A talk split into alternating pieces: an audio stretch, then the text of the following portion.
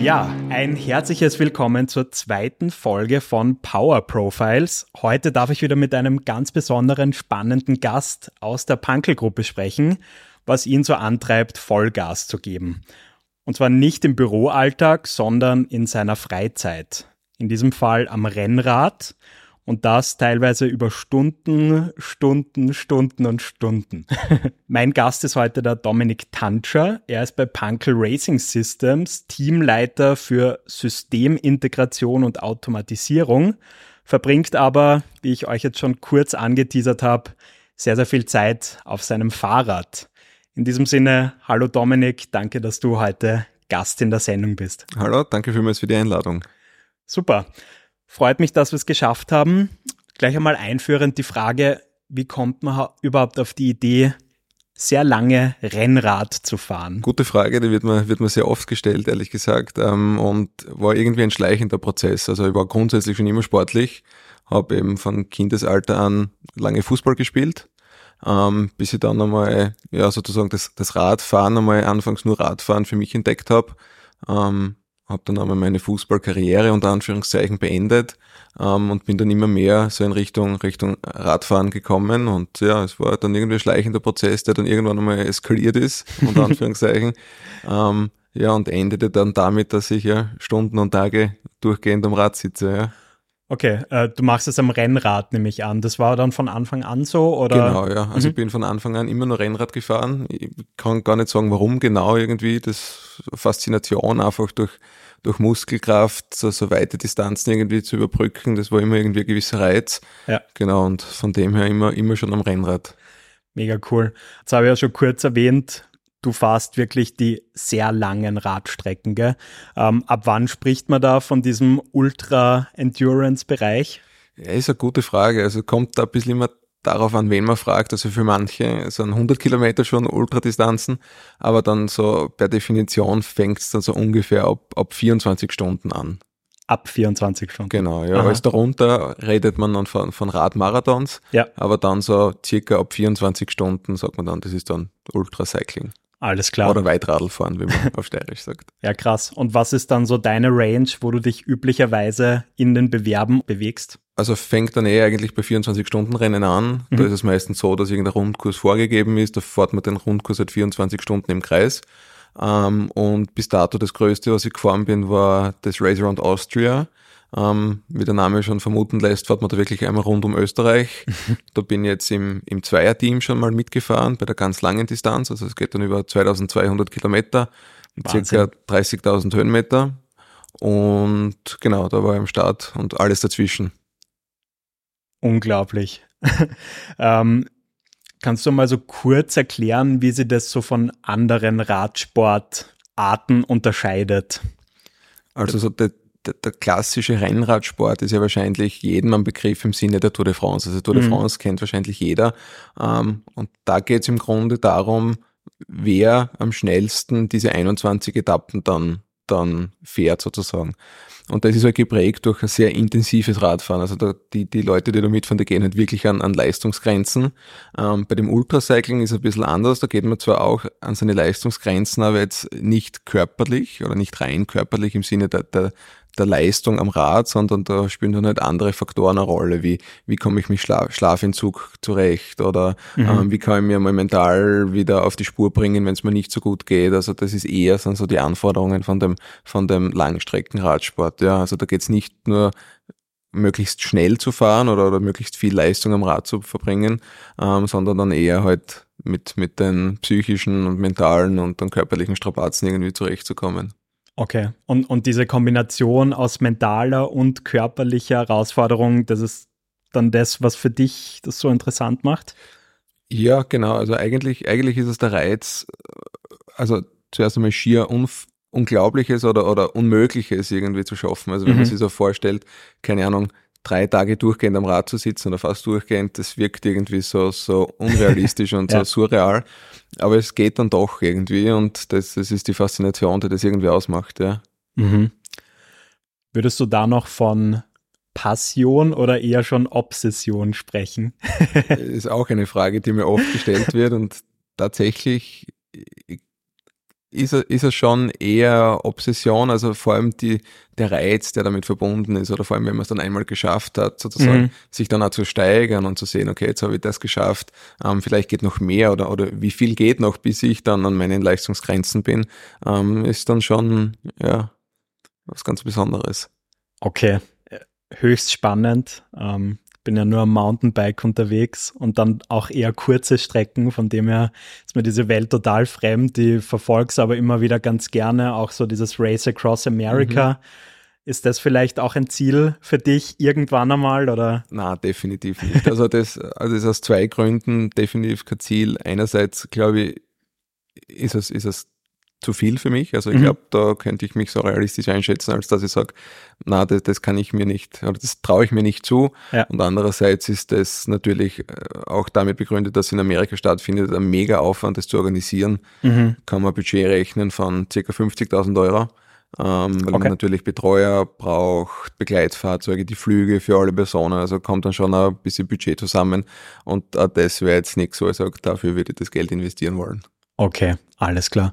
Dann kommen wir von Amerika wieder zurück zu Österreich. Reden wir ein bisschen über dieses Race Around Austria. Wie ist es dazu gekommen, dass du da zum ersten Mal mitgemacht hast? Ja, tatsächlich war das, also ich habe zum ersten Mal im Jahr 2019 da teilgenommen. Vielleicht kurz zum Hintergrund zu dem Rennen. Es gibt dort drei Bewerbe. Mhm. Ähm, es gibt eine kurze, unter Anführungszeichen, Distanz mit knappen 600 Kilometer. Das ist einmal rund um Oberösterreich. Dann gibt es eine mittlere Distanz, ähm, die ist 1500 Kilometer lang. Da geht es eben auch die Grenzstraßen entlang, aber ohne den Westen. Also da lässt man Tirol und Vorarlberg aus. Und dann gibt es eben auch die lange Distanz, wo man wirklich das gesamte Land umrundet. Und ich habe davor schon, bevor ich zum ersten Mal da bei dem Race Around Austria teilgenommen habe, ähm, schon 24-Stunden-Rennen gemacht. Mhm. Und nach diesem, nachdem das recht erfolgreich war, war für mich der nächste Schritt dieses Race Around Austria, weil das ziemlich bekannt ist in der Szene, ähm, super organisiert ist und da wollte ich jetzt mal weg von dem immer im Kreis fahren, ja. sondern einmal halt sozusagen eine längere Distanz dann zu überbrücken. Genau. Und dann habe ich 2019 das erste Mal eben bei der kurzen Distanz mitgemacht. Ähm, und nachdem das auch sehr erfolgreich kurz unter war, Anführungszeichen. kurz unter Anführungszeichen, genau, also die 560 Kilometer waren das, ähm, bin ich dann sogar Zweiter geworden. Ach, krass. Ähm, dementsprechend die Motivation, das irgendwie zu steigern, war dann noch größer und dann das Jahr darauf eben habe ich die lange Distanz im Zweierteam gemeinsam mit meiner Frau oder damaligen Verlobten dann absolviert. Okay, cool. Also sie ist da auch voll in diesem Game drinnen. Genau, also mittlerweile nicht mehr, weil wir andere Prioritäten haben, also mit Kind und so, aber ja. sie war da eben äh, in, der, in, der, gleichen Szene unterwegs und dann haben wir gesagt, na, fahren wir das Rennen zusammen. Mhm. Und dann waren wir eben, ja, drei Tage, sieben Stunden waren wir dann unterwegs für die 2200 Kilometer. Okay. Und das wirklich am Stück oder? Also hier und da wird man sicherlich Pausen machen, nehme ich jetzt mal an, aber ohne Schlaf? Also im Team ist es so, dass immer ein, ein Athlet auf der Strecke ist. Also in dem konkreten Fall haben wir uns so im circa im 30 Minuten Intervall abgewechselt. Also sie ist 30 Minuten gefahren, das in der Zwischenzeit habe ich dann Pause gehabt. Mhm. Ich war immer in dem Begleitfahrzeug, das immer hinter uns fährt, ähm, habe ich dann die Pause gehabt und so haben wir uns abgewechselt. Und ah, das cool. halt über ja, fast dreieinhalb Tage durchgehend. Also die Schlafzeit, auf die man da kommt in den dreieinhalb Tagen, ist ja circa drei bis vier Stunden. In, in Summe. Summe. Genau, in Summe. Wow, okay. Was macht es mental mit einem? Ich schätze mal, der erste Tag wird noch ganz gut gehen, aber dann wird es sehr hart. Also phasenweise wird's wird's richtig hart, ähm, vor allem dann in, in, in den Nächten eigentlich, wenn der, äh, der Biorhythmus eigentlich melden würde, ich will jetzt schlafen, ähm, dann, dann sind schon ziemlich krasse Phasen dabei, wo man dann halt wirklich mit Sekundenschlaf am Rad kämpft ähm, oder dann eben, wenn man die Pause hat, einfach einmal im Sitzen einschläft. Also es sind schon auch sehr, sehr schlimme Phasen dann oft dabei. Aber mhm. da versucht man irgendwie mit Ablenkung irgendwie die, die, diese Tiefs zu durchtauchen und dann irgendwann wird es immer wieder besser, habe ich, hab ich die Erfahrung gemacht. Okay. Das heißt, das ist dann immer ein bisschen erleichternd, wenn man dann wieder die Sonne aufgehen sieht, der Körper dann auch so ein bisschen wieder weiß.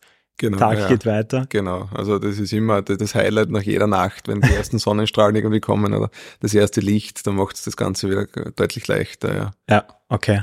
Ähm, du hast gerade vom Begleitfahrzeug gesprochen, das steuert dann eine dritte, vierte Person Also grundsätzlich sind bei diesen Rennen immer ist, ist ein, ein, ein Betreuerteam notwendig. Ja. Ähm, in dem Fall, in dem, in dem Rennen, wo wir zu zweit gefahren sind, waren sechs Leute mit uns mit. Mhm. Ähm, die sind aufgeteilt in zwei Schichten. Also eine Schicht hat immer Pause, mehr oder weniger Pause, und die andere Schicht ist eben bei uns im, im Begleitfahrzeug, das hinter uns herfährt, genau. Okay. Die sind dann für Ablenkung, für die Navigation, die verpflegen uns mit Getränken, Essen, was wir halt so zum, zum Radfahren brauchen. Ja. Okay. Genau. Ähm, ist so eine Strecke dann leichter zu fahren als jetzt dieser immer gleiche Rundkurs, weil du hast ja doch immer neue Eindrücke und so weiter oder? Also leichter würde ich jetzt nicht sagen, es ist ein bisschen, wie soll ich sagen, es ist ein bisschen angenehmer. Mhm. Also bei dem, bei dem Rundkurs, also bei den 24-Stunden-Rennen, da ist halt wirklich die Leistung im Vordergrund. Also Mhm. da, da muss man sich umsonst nichts kümmern, weil man kann da auch Windschatten fahren, also ist alles erlaubt.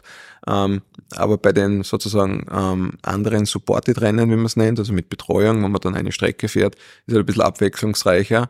Dafür ist man halt mit der Routenplanung beschäftigt oder mit der Navigation, weil ich muss natürlich, es ist nichts beschildert, also es ist da ni- nichts gekennzeichnet, wo ich hinfahren muss, sondern es ist alles uns überlassen und da müssen wir eben schauen, wir nicht verfahren oder, oder keine Routenfehler drinnen haben. Also, also ein bisschen andere Herausforderung. Okay, verstehe. Jetzt hast du schon gesagt, mental und körperlich extrem großer Job, einfach so ein Rennen. Bereitest du dich mental im Vorhinein, die Tage, Wochen davor auch schon intensiv drauf vor? Wie, wie läuft sowas ab? Eigentlich, so die mentale Vorbereitung ist für mich zumindest eine ganz wichtige und der beginnt eigentlich schon Monate vor dem Rennen. Also ähm, nachdem ich jetzt doch schon ein paar Rennen gefahren bin, weiß ich ungefähr, was da auf mich zukommt, also welche Tiefs ich habe, wann ich diese habe, wie ich mit Schlafentzug umgehen kann. Ähm, dementsprechend versuche ich mich dann Monate vorher schon im Training immer wieder in solche Situationen zu bringen, ähm, indem ich zum Beispiel Nachtfahrten trainiere, wie es ist, in der Nacht zu fahren oder irgendwie versuche, so, so Tiefs irgendwie zu simulieren, um dann eben Strategien zu entwickeln, wie ich dann im, im Rennen damit umgehen kann. Mhm. Mhm. Genau. Hast du dann auch einen Mentalcoach an deiner Seite?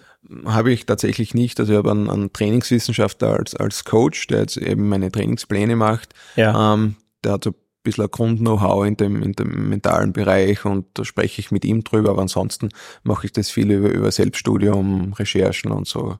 Okay. Wie würdest du das von der Gewichtung her einordnen? Mentale Herausforderung, körperliche Herausforderung? Es ist, ist eine, gute Frage und in, in der Szene des Ultracyclings wird da oft drüber diskutiert. Also ich weiß nicht, Zuhörer vielleicht kennen den Christoph Strasser, der der beste Ultracyclist Mhm. auf der Welt ist, immer ein Grazer. Und der sagt immer, für ihn gibt's drei Teile, die irgendwie gleich aufgeteilt sind. Das ist einerseits die körperliche Fitness, die mentale Stärke und das Team. Ähm, das würde ich nicht ganz ähm, so gewichten. Also ich glaube, vor allem für Leute, die das jetzt nicht so professionell machen wie er, ist die mentale Komponente viel, viel höher und viel, viel wichtiger, weil ähm, natürlich muss ich eine gewisse grundkörperliche Fitness haben, damit ich eben 1500 Kilometer am Stück fahren kann. Aber wenn mein Körper, äh, wenn mein Geist nicht mitspielt und, und ich auf so tiefs nicht eingestellt bin, dann kann ich noch so fit sein, dann werde ich das Rennen einfach nicht schaffen. Also darum glaube ich, dass so die mentale Komponente sicher 50 Prozent von dem Ganzen ist. Mhm. Okay. Du hast gerade von deinem ähm, Trainingswissenschaftler gesprochen, der an deiner Seite ist. Äh, kannst du so ein bisschen einen Einblick geben, wie so dein typischer Trainingsplan aussieht? Ja, also grundsätzlich trainiere sechs, sechs Mal die Woche. Ähm, Montag ist meistens mein, mein Ruhetag, wo, wo nichts am Plan steht und ansonsten eben ähm, sechs Trainingstage, wobei ich unter der Woche meistens so maximal zwei Stunden am Tag trainiere, ähm, zwischen ein und zwei Stunden und dann am Wochenende sind meistens längere Einheiten geplant. Die gehen dann auch schon mal zu 12, 14, 15 Stunden, je nachdem, wobei das ist eher die Ausnahme, aber ansonsten so zwischen drei und, und sechs Stunden an den Wochenenden ist dann die Regel, so Okay. dass ich ungefähr in, im Schnitt im, Su- in Summe 15 Stunden die Woche dann mit Training verbringe. Mhm. Okay. Machst du das dann primär in Österreich, deine Trainings, oder fährst du auch auf Trainingslager Ri- Richtung Spanien oder so, wie man es oft hört? Das? Le leider, leider zu selten. Ähm, Das, das wäre jetzt sozusagen die, das, die, Idealvorstellung, dass man regelmäßig irgendwo im Ausland trainieren könnte. Aber Trainingslager mache ich schon meistens so einmal im Jahr, im, im Frühjahr, ähm, gemeinsam im Radclub, wo meine Familie dabei ist, dann kombiniert das ein bisschen mit Urlaub und, und Mhm. Training. Genau. Das einmal im Jahr meistens. Okay. Ja, sechs Trainings die Woche, das klingt wirklich nach einem vollen Commitment, gell? Genau, also ja. und darunter wird es auch schwer gehen. Also und ich bin generell der Typ, wenn ich was mache, dann will ich es gescheit machen und dann will ich nicht äh, sozusagen um die Karenzzeit kämpfen müssen, gerade dass ich noch irgendwie durchkomme, sondern dann will ich auch die schnellstmögliche Zeit dann bei, bei den Rennen haben und das braucht dann ja gewisse, ein gewisses Engagement und ein gewisses Commitment und dann sind das eben auch sechs Trainingstage die Woche. Ja, ich kann mir vorstellen, ein extrem großer Vorteil für dich wird sein, dass der Frau das super nachvollziehen kann, wenn sie den Sport selber ausgeübt hat oder noch immer äh, tut. Ähm, wie lässt sie das generell mit deinem sonstigen Alltag verbinden, auch mit Job und Freunde, andere Hobbys? Also ohne meine Frau wird es definitiv nicht gehen und, und, und, weil sie nimmt mir dann doch schon viele, viele Arbeiten auch, auch ab. Ähm, und ja, ich versuche die Trainings möglichst an den Randzeiten ähm, zu absolvieren, vor allem unter der Woche, also dass ich vor dem Arbeiten noch trainiere oder vor und nach dem Arbeiten, ähm, sodass, wenn ich dann heimkomme, noch Zeit für die Familie auch noch ist oder mhm. für Freunde, sonstiges. Und ansonsten versuche ich irgendwie, vor allem am Wochenende, alle Aktivitäten so zu verbinden, dass ich, wenn wir irgendeinen Ausflug geplant haben, dass ich zum Beispiel mit dem Rad dorthin fahre oder mit dem Rad okay. wieder nach Hause fahre. Also versuche ich das möglichst gut irgendwie in mein Daily Business zu integrieren ja, und mit dem, mit dem zu vereinbaren. Aber es ist oftmals eine Herausforderung. Ja, klingt aber schon so, als wäre dir trotzdem eine gute Balance auch aus anderen Aktivitäten wichtig. Aber Definitiv, du versuchst dann ja. halt oft zu kombinieren. Genau, ja. Mhm. Aber man muss auch sagen, das ist ein Zustand, der gewisse Zeit lang gut geht. Irgendwann braucht der Körper dann Erholung. Das ist so meistens in der Off-Season, also wenn alle Rennen mal vorbei sind. Ja. Also so die Zeit, die jetzt gerade ist, ähm, wo der Körper dann eben dann vermehrt ein bisschen Ruhe braucht und man ihm die auch geben muss. Okay. Äh, wir nehmen jetzt gerade Mitte November auf. Das heißt, jetzt bist du in der Off-Season. Bis wann geht die typischerweise?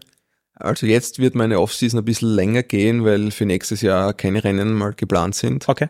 Ähm, eben weil ich jetzt noch ähm, zu studieren begonnen habe, berufsbegleitend, mhm. und jetzt halt noch ein, Faktor dazukommt. Jetzt muss natürlich irgendwie ein anderer Aspekt ein bisschen zurückstecken. und das klar, wird jetzt ja. das nächste Jahr zumindest einmal das, das Fahrradfahren sein, das Rennradfahren sein. Aber im Grunde ist die, beginnt die Offseason so mit, mit Oktober, Ende Oktober, dauert dann meistens so vier, fünf Wochen und dann startet man schon langsam wieder in, in ein strukturiertes Training. Ach so, also immer so kurz. Immer so kurz, genau, mhm. ja. Welche Rolle spielt in deinem Training Ernährung?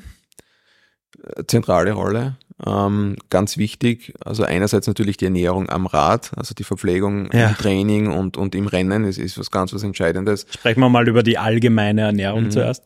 Also da ist es so, also ich, ich, ich ernähre mich jetzt nicht nach einem gewissen Ernährungsplan oder ich tracke keine Kalorien oder so. Also mhm. ich versuche mich möglichst normal zu ernähren, aber schon dann mit so ein paar äh, Charakteristika für Sportlerernährung und hohen Kohlenhydratanteil, beziehungsweise dann nach dem Training, dass ich irgendwie schnell Proteine zuführe, um einfach die Muskelregeneration wieder zu beschleunigen. Mhm. Ähm, aber grundsätzlich verfolge ich jetzt keine, keine spezifischen Konzepte irgendwie, versuche das möglichst normal zu halten und das funktioniert eigentlich ganz gut. Okay, das heißt, du isst auch hier in der Kantine dann auch ganz normal. Genau, ja. Also das passt, dass ich in der Kantine versuche dann auch oft selber zu kochen oder wenn meine Frau etwas kocht, nehme ich es mit, aber ja. schon viel in der Kantine auch, ja. Alles klar. Okay. Ja, und wie kann man sich das dann vorstellen? Am Fahrrad, du bist drei Tage unterwegs. Wie schaut da die Verpflegung allgemein aus?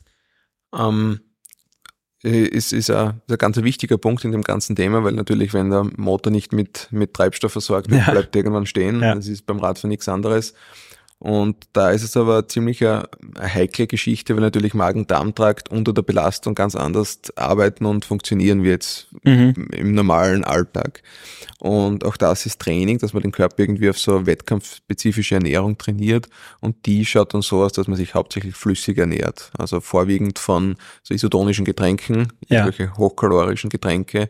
Und was sich dann bei vielen bewährt, ist so Flüssignahrung, mhm. ähm, die meistens irgendwie so ältere Menschen bekommen, die eben mit dem, mit dem Nahrungsaufnahme irgendwie Probleme haben oder mhm. überhaupt bei Krankheitsbildern, die eben schwer mit, mit normaler Ernährung irgendwie einhergehen können. Und da gibt es dann so spezifische mm, Flüssignahrung, ähm, sind wirklich Kalorienbomben, also so ein kleines Fläschchen hat irgendwie 300, 400 Kalorien. Ah, okay. Und da versucht man eben eins pro Stunde den Körper zuzuführen. Also in Summe schaut man, dass man so circa in der Belastung so 500 Kalorien ähm, pro Stunde dem Körper zuführt, was dann schon eine Menge ist, wenn man bedenkt, Und im so Alltag, dann so bei 12.000 am Tag. Genau, ja. ja. Mhm. Wenn man so jede Stunde 500 Kalorien versucht zu essen, ist man wahrscheinlich nach drei, vier Stunden ist man so satt, dass man nicht mehr kann. Aber im Körper ist das ja immer eine andere Situation und da muss man den Magen-Darm-Trakt dahin bringen, dass er das auch verstoffwechseln kann. Okay, das heißt, das ist auch eine Form von Training. Definitiv, mhm. ja. Also den Fehler habe ich einmal gemacht. Also ich bin 2021 bei dem Race Around Austria bei dieser mittleren Distanz gestartet, bei den 1500 Kilometern. Mhm. Und da war es dann tatsächlich so, dass ich knapp vor der Hälfte aufgeben musste, weil mein Magen komplett rebelliert und gestreikt hat. Also ich konnte nichts mehr essen. Mhm. Mir war Dauer schlecht. Ähm, ich musste erbrechen und hat dann dazu geführt, dass ich das Rennen aufhören habe müssen. Genau. Wie, wie war das für dich, der Moment? Ja, war, war, war ziemlich ein, ein schlimmer Moment. Also es war mitten in der Nacht im Burgenland ja. ähm, und ich habe mich dann eben mit meinem Betreuerteam irgendwie beratschlagt, was wir jetzt machen. Und dann war so der erste logische Schritt, wir fahren mal ins Krankenhaus und lassen mal durchchecken. Mhm. Und die haben mich dann tatsächlich gleich für eine Nacht drinnen behalten und dann war das Rennen wow. somit auch, auch beendet. Es war zum Glück nichts Schlimmeres, aber ja, in dem Fall hat der Magen-Darm gestreikt, weil ich ähm, ja das zu wenig trainiert habe, die, die Nahrungsaufnahme. Okay. Ja, und wie verbessert man sowas dann? Einfach indem man das regelmäßiger macht oder? Genau, also tatsächlich bin ich heuer bei dem Rennen wieder gestartet bei den 1500 Kilometern und habe mir im Vorhinein aber im Training immer so Tage, also meistens einmal im Monat, wirklich so Trainings hergenommen, wo ich lange gefahren bin und da habe ich versucht, diese Wettkampfernährung zu simulieren, also jetzt nicht nur von den Produkten her, sondern auch von der Menge her mhm. und das hat dann tatsächlich gut funktioniert, sodass es heuer deutlich besser gelaufen ist als vor zwei Jahren, das Rennen. Okay, cool. Sind Stürze ein Thema. Du hast gerade vorher vom Sekundenschlaf als mögliches Problem gesprochen. Also im Rennen sind, oder generell im Training und Rennen sind selbstverschuldete Stürze zumindest eher wenig das Thema. Ja. Ähm, Im Training ist es eher das Verkehrsaufkommen, das, das die Sache ein bisschen heikel macht. Mhm. Ähm, und im Rennen, wie gesagt, ist es meistens der Schlafentzug, der dann irgendwie zu brenzlichen Situationen führt. Also wenn man wirklich so eine Situation hat, wo man kurz davor ist, am Rad einzuschlafen, dann kann es leicht passieren, dass man irgendwie den Lenker mal äh, nicht mehr so gut hält oder irgendwie unkonzentriert wird, ein Schlagloch übersieht oder den Randstein übersieht. Ähm, zum Glück mir nicht passiert, mhm. ähm, aber ist immer wieder Thema natürlich, ja. Da okay. gilt es dann eben, dass ich gut mit meinen Betreuern im, im, im Begleitfahrzeug verbunden bin. Also wir kommunizieren ja eigentlich immer über Funk. Okay. Ähm, und da sage ich dann vorzeitig schon oder frühzeitig, ich bin müde, bitte lenkt's mich ab, dann plaudern wir, schalten Lieder ein, wie auch immer. Was, was sind da so die üblichen Methoden dann? Äh, quatschen, ja, Musik hören? Sonst genau, noch was? Also hauptsächlich quatschen. Ja. Ähm, da ist es natürlich der Vorteil, dass meine Betreuer alles gute Freunde sind. Also die kennen ja. mich, die kennen meinen Humor, die wissen, mit was sie mich ablenken können. Ähm, ja, dann quatschen wir, machen irgendwelche Quizzes irgendwie, so dass mein, mein Geist irgendwie in, in, in Schwung bleibt und nicht in den Schlafmodus verfällt. Krass. Okay, ich finde es höchst spannend. Gab es jetzt so in deiner Wettbewerbskarriere sicher schon häufig Situationen, wo der Geist sagt, bitte hör auf, du kannst jetzt nicht mehr weitermachen. Wie schafft man es aber, dem Geist sozusagen zu widersprechen und zu sagen, na, wir machen jetzt weiter? Ist, ist, eine, ist eine sehr gute Frage. Ich habe mich sehr, sehr lange damit beschäftigt und ähm, gibt wahrscheinlich kein allgemeines Rezept dafür. Wie machst du das? Es gibt ja. individuelle Strategien und für mich ist es so, ähm, ich sage mir dann in dem Moment immer, dass es wieder besser wird. Also es wird eigentlich immer wieder besser. Man muss nur warten auf den Moment, wenn es wieder besser wird. Und in dieser Phase ist es wichtig, dann halt in irgendeiner Form für gute Laune zu sorgen. Also das sind einerseits irgendwie Unterhaltungen mit, mit meinen Betreuern oder ich versuche zu telefonieren mit meiner Frau oder mit meinen Eltern oder egal mit jemandem, aber irgendwie sozusagen sich von den schlechten Gedanken zu befreien. Mhm. Und tatsächlich ist es so, also es ist immer wieder der Moment da, wenn alles wieder super ist, wenn man wieder in den Flow kommt, wenn man einfach sozusagen die Aktivität wieder genießen kann, wenn man die Landschaft wieder genießen kann. Ähm, genau, also die, die, einfach dieser Leitspruch, es wird immer wieder besser, der hilft mir persönlich dann wirklich sehr in den Situationen, wo es dann mental sehr, sehr herausfordernd wird. Okay. Spielt so Visualisieren für dich auch ein Thema? De definitiv, ja. Also grundsätzlich arbeite ich mit unterschiedlichen Ankerpunkten. Also wirklich habe ich mir im Training angewöhnt, ähm, zum Beispiel Lieder oder Gerüche mich so drauf zu konditionieren, dass die irgendwie mit einem guten Gefühl verbunden sind Aha. und konnotiert sind. Ähm, und dann, wenn es wirklich einmal ganz schlecht geht, dann, dann höre ich ein, eines dieser Lieder oder versuche diesen Geruch irgendwie herbeizuführen und dann geht's mir dann meistens auch wieder besser. Also das sind so die kleinen Tricks, ähm, die dann zumindest für ein paar Minuten wieder ablenken. Oder eine gute Strategie ist auch, ähm, Zähne zu putzen, wenn man müde ist oder irgendwie okay. scharfe Kaugummis zu kauen oder, ja. oder mit so Mundwasserspülungen den, den Mund zu spülen. Einfach durch den scharfen Geschmack im Mund ist man dann einfach wieder, zumindest für ein paar Minuten oder für eine halbe Stunde wieder, wieder wach und, und, und konzentriert. Cool. Kannst du diese ganzen Fähigkeiten, diese Resilienz, die du da aufbaust äh, im Radsport, kannst du das auch im Beruf anwenden? Hilft dir das auch so im Leben weiter? Wahrscheinlich schon. Definitiv. Also vor allem, also ich glaube, mein, mein, der, der größte Aspekt, der für mich jetzt in, der in der Radfahrkarriere wieder unter Anführungszeichen irgendwie ausschlaggebend ist, ist einfach eine gewisse Form der Disziplin. Ähm, mich fragen Leute immer, wie ich mich motivieren kann für das Ganze und wo ich die gesamte Motivation herbekomme, dass ich im Schnitt 15 Stunden die Woche neben einem Vollzeit Vollzeitjob noch, noch am Rad verbringen kann. Und ich sage immer, es ist, es ist eigentlich gar, gar keine Motivation, die mich da an der Stange hält, sondern es ist Disziplin. Ja. Weil Motivationsprobleme habe ich genauso. Ja. Ähm, also es ist nicht jeden Tag, wenn ich heimkomme, sage ich, boah, ich freue mich jetzt schon so auf die Einheit, weil heute stehen wieder richtig schwierige Intervalle am Trainingsplan und ich freue mich schon drauf und ich bin top motiviert. Also das ist leider nicht immer der Fall und dann hilft mir aber hauptsächlich die Disziplin und mhm. zu sagen, okay, dieser innere Schweinehund, der da jetzt gerade mir im Weg steht, den beachte ich gar nicht, sondern ich setze mich jetzt einfach aufs Rad, mache das, was am Trainingsplan steht und dann passt es auch wieder. Okay. Und das ist natürlich etwas, was ich mir im Job tagtäglich begleitet, einfach auch ja. schwierige, stressige Phasen, die Disziplin aufzubringen, auch wenn die, diese Aktivität oder die Aufgabe jetzt gerade ein bisschen unangenehm ist oder jetzt nicht die Motivation da ist, mache ich es trotzdem und einfach diese Disziplin hilft mir da enorm weiter, ja. Und meistens, wenn man dann mal ins Tun kommt, ist es auch nicht mehr so schlimm, gell? Genau, ich ja. habe da auch eine Regel, also im Training ist das, ich, auch wenn ich nicht die Motivation habe, jetzt mein Training zu machen, setze ich mich trotzdem zumindest aufs Rad und sage, wenn es mir nach fünf oder zehn Minuten keinen Spaß macht, kann ich auf jeden Fall wieder nach Hause fahren und dann lasse ich das Training bleiben. Und dann ist es meistens genau so, dass wenn man einmal im ja. Tun ist, fünf Minuten am Rad sitzt, ist alles gut und dann geht es auch meistens ohne Probleme. Okay. Du hast vorher gesagt, dass du das sehr viel dich einfach selbst äh, fortbildest in diesen mentalen Bereichen.